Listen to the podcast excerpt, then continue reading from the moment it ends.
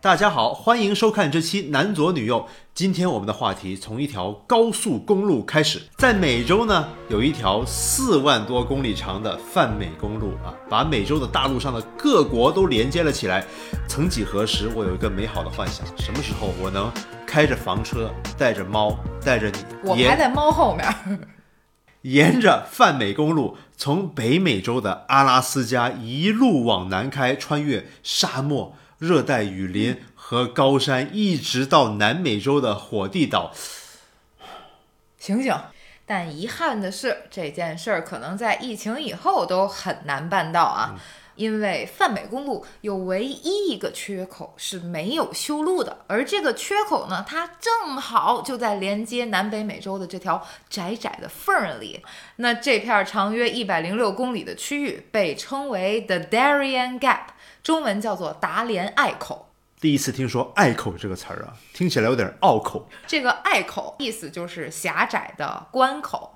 那今天呢，我们俩就来跟大家聊一聊，是什么原因让这个南北美洲之间唯一的陆地通道，直到现在都无法通车呢？哎，不查不知道，一查才发现啊，这个区域的背后有十分有趣的历史故事，而且在近几年，这个地方每年都会死人。而即便这样，还是有成千上万的人冒死进入。看达连隘口的位置，它的位置呢在巴拿马和哥伦比亚两国之间。那在巴拿马的一侧呢是茂密的山地热带雨林，而在哥伦比亚的一侧则是至少八十公里宽的河流湿地。我们在介绍这片区域里究竟蕴藏着什么危险之前，先来听一段有趣的历史。嗯嗯嗯嗯嗯，我们的历史故事要从十五到十六世纪的西班牙大殖民者巴尔博亚开始讲起。哎。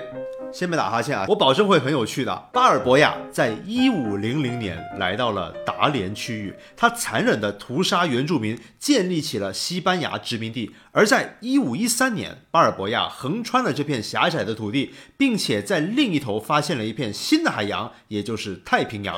哎，这下西班牙可乐坏了，原来还有这么多的海域可供探索，可供殖民。这在之后都是商机啊！所以说，巴尔博亚在拉丁世界的声望很高。现代的巴拿马的国家货币，还有该国的一座海湾城市，也都是用它的名字来命名的。同样看到了商机的，还有苏格兰。在十七世纪呢，英格兰的殖民机构东印度公司搞得有声有色。而在英格兰北边的邻居苏格兰，当时他们俩还不是联合王国啊，要坐不住了，哎，想着，哎呀，我们要不要也搞一下殖民啊？于是，在一六九五年，苏格兰议会通过成立了对标东印度公司的苏格兰公司。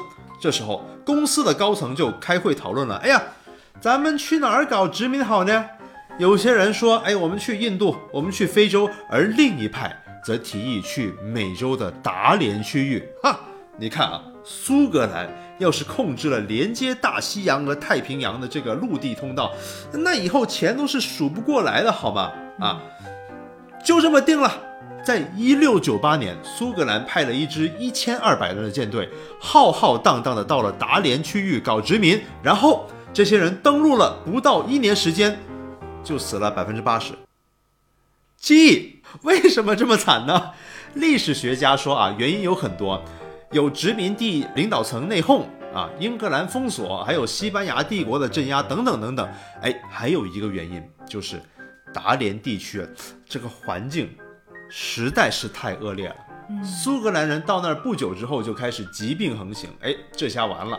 打过战略游戏的人都知道啊，你要是举全国之力建了一个分基地，但刚建成就被冲了，你说这局游戏是不是基本就凉了？可这是现实世界啊，苏格兰不也没法重开啊？呃，要不再试试别的方案吧。在一七零零年呢，苏格兰公司还派了船去东南亚和中国，但最后不是沉船，就是被海盗抢劫了。完了，之前还想跟英格兰拼一拼呢，那现在怎么办呢？呃，打不过就加入啊！不少历史学家说呢，苏格兰在一七零七年正式与英格兰合并，背后一个促成因素就是达连殖民计划的全面失败。想得好。历史这块儿啊，我真的没有什么发言权，因为我不太熟。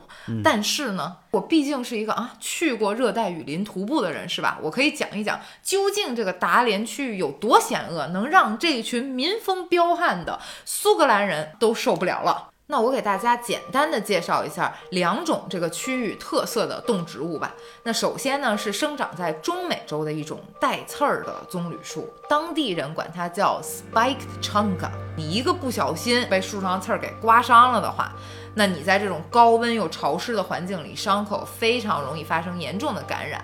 除了这种危险的植物，那也少不了要你命的动物啊。其中之一就是被爬行生物学家称作终极蝮蛇的三色毛头蝮。这种毒蛇呢，它的平均体长是一米二到一米八，那目前发现最长的一条可以达到两米五。哇塞！那由于啊，它的体型比较大，它的攻击范围自然就比较广，是吧？所以，如果你不小心被咬了的话，你没有及时的进行处理和治疗，很有可能会出现严重的组织坏死，那最终会导致截肢，在极端的情况下，甚至会有生命危险。那所以说，达连区域从古到今，它都是一个高危区域。你可能会说啊，现在都已经二二零二年了，我们人类把丛林一推，把这路一修，能有多难啊？修路这事儿啊，其实不是没有试过。在一九七一年的时候啊，美国就曾经计划斥资把这条路给修了，但这项工程在三年之后就因为遭到了环境保护人士的反对而搁置了。而在后来，美国的农业部也公开反对修路，为什么呢？因为要保护美国的养牛业。北美区域从上世纪五十年代起就消灭了牛的口蹄疫了，而达连区域呢，可以作为一道天然的屏障啊！你看，它可以防止南美的病牛把口蹄疫带到北美。呃，我觉得这才是迟迟不修路的最主要的原因嘛。因为那片丛林人烟稀少，没有警察，所以到现在仍然遍布着各种强盗和贩毒团伙。嗯。这个地方又危险又乱，呃，但凡是个正常人啊，都要躲得远远的，是吧？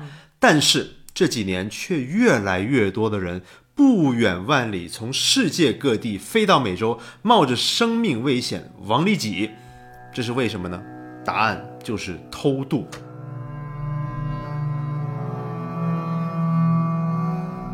位于达连区域南部边缘的哥伦比亚小镇 Capragana 是个很热闹的地方。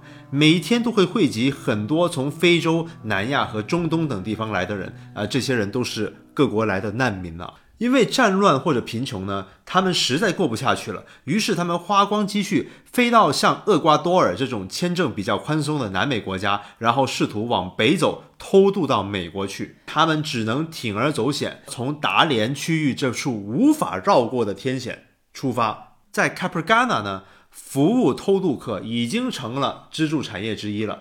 当地有酒店啊，甚至还有专门的带路啊、领队啊，听起来整个行业很成熟，对不对？但是他们只是保证把你领到两国的边界处，剩下的路你可能得自己走。他们可不保证你能活着走出来。而且啊，作为偷渡客，你也无法相信他们会不会把你领进去之后就开始坐地起价，开始敲诈你。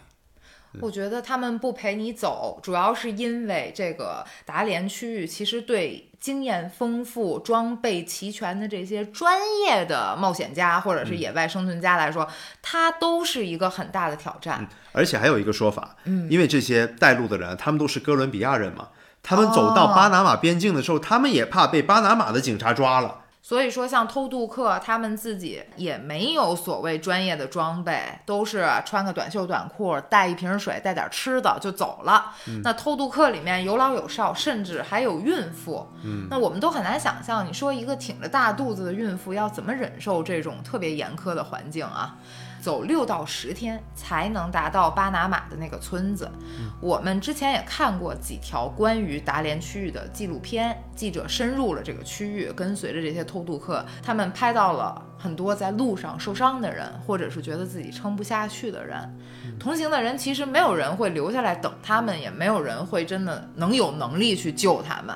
那他们能靠的就只是自己的意志来硬撑，或者是慢慢的去等死。I've had to see mothers who tell their children they can't go on, to give themselves up to God. For anyone who has a family or kids, that breaks your heart. 那沿途呢也看到过一具具的骸骨，也根本就没有人有功夫去处理。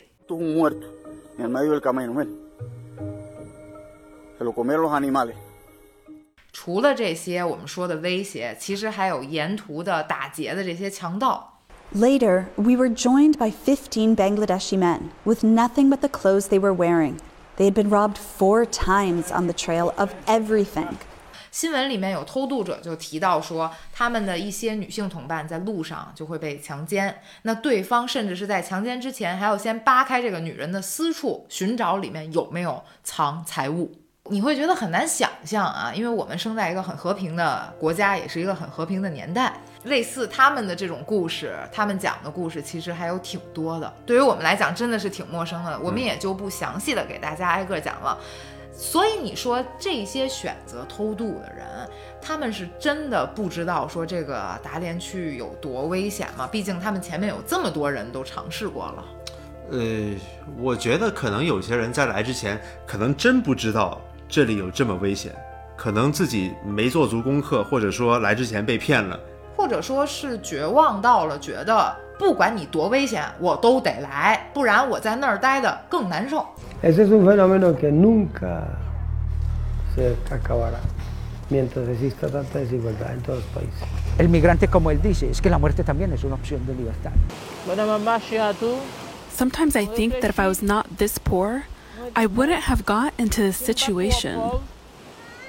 最近两年呢，因为很多偷渡客听说，哎，美国特朗普下台了，新总统拜登可能没那么讨厌新移民，所以选择偷渡的人数啊大增，在二零二零年呢达到了十万人左右。近几年还有人提议呢，能不能在哥伦比亚和巴拿马之间开通一个轮渡服务，让这些人没那么容易死掉呢？但这也引起了很多人争论啊。一方面，这也是我们能看到的一个人道主义悲剧。但另一方面，他们虽然走投无路啊，但毕竟他们所做的事情放在任何一个国家都是违法的。我们这样做给他们方便，岂不是纵容了偷渡的行为吗？嗯，这也是一个两难的话题，不知道大家怎么看？如果大家对这个问题有自己的想法的话，也欢迎你在评论区留下你的想法。我们这期视频就到这里了，大家记得喜欢的话要三连哦。